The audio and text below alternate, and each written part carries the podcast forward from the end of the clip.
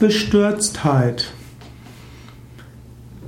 Wenn etwas geschieht, was dich ganz erschüttert, dann bist du in einer Bestürztheit. Angenommen, hm, du hast einen großen Verlust erlitten, dann kannst du bestürzt sein, in Bestürztheit sein. Aber auch tiefe spirituelle Erfahrung kann dich in Bestürztheit hineinbringen. Oder auch das, eine Erschütterung deiner Überzeugungen. Bestürztheit kann dir helfen, liebgewonnene Überzeugungen loszuwerden. Bestürztheit kann dir helfen, etwas loszulassen. Bestürztheit hilft, aus alten Gewohnheiten herauszukommen.